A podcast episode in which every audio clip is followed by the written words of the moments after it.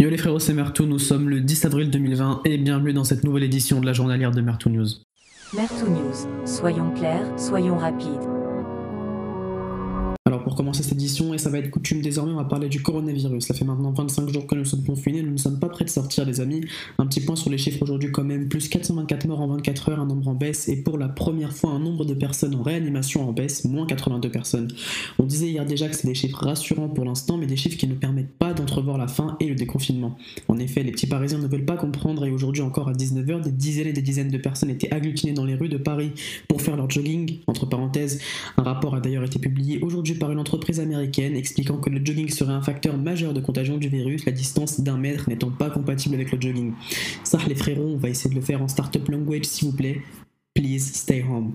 Petite anecdote, c'est le président de Madagascar qui annonce que son pays pourrait changer le destin du monde, je cite. En effet, ils auraient trouvé un remède contre le coronavirus à l'aide de plantes. Non, vraiment, la frérot t'abuse du bail, là, si je puis me permettre. C'est une annonce digne du roi Julian.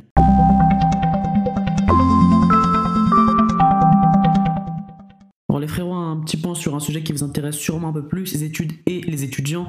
La tenue des examens et concours en cette fin d'année est fortement modifiée, hein, alors que le bac et le brevet se feront en contrôle continu. Jean-Michel Blanquer l'a annoncé la semaine dernière. Les concours, eux, seront soit reportés, soit annulés en fonction de la possibilité d'une notation à partir du dossier. En parallèle, les facultés, elles, sont libres de choisir leur modalité de contrôle des connaissances, alors que certaines choisissent les devoirs maison et les examens à distance. D'autres, comme Sorbonne Université par exemple, ont annoncé qu'il n'y aura pas de partiel à distance, cela étant trop inégal la situation reste floue que ce soit pour les universités ou pour les étudiants. En effet, un retour en cours à la rentrée de septembre devient de plus en plus probable.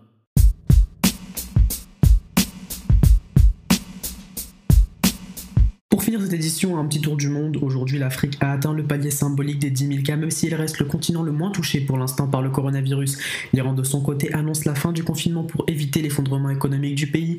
Aux États-Unis, Bernie Sanders abandonne l'investiture démocrate et ce sera donc un duel Joe Biden face à Donald Trump. En parlant de Donald Trump, il aura annoncé en fanfaronnant un aplatissement de la courbe du nombre de cas. Fake news, comme il dirait si bien.